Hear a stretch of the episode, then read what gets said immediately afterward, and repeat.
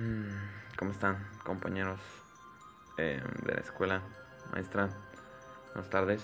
Eh, en esta ocasión me tocó hacer un podcast del Día de Muertos, así que continuaremos hablando con él.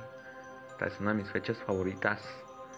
El Día de Muertos, en la perspectiva indígena, involucra el retorno transitorio de las ánimas de difuntos, quienes regresan a la vivienda, al mundo de los vivos, para convivir con los parientes y para nutrirse de la esencia del alimento que se les da en los altares puestos en su honor.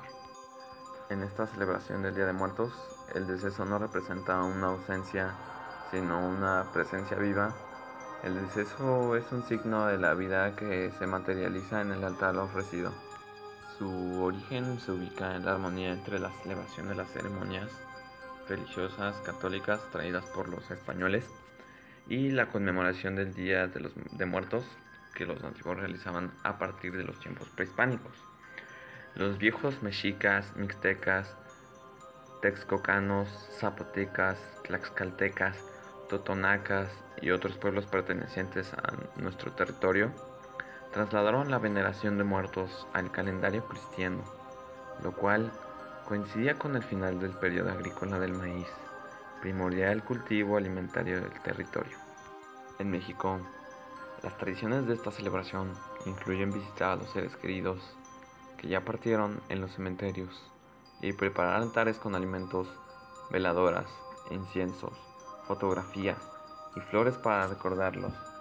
Es solo a lo largo de dichos días que las almas de los seres queridos tienen la posibilidad de volver del más allá para estar alrededor de los suyos.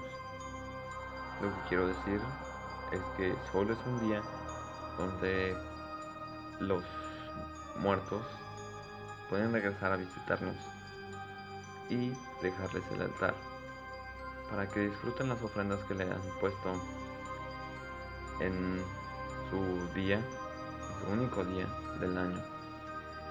Eh, pues tengan cuidado chicos, no salgan en las noches porque da miedo. Luego asustan, como siempre, te jalan las patas después eso sería todo por mi parte, maestra. Eh, disfrute la canción de fondo. Eh, buenas noches.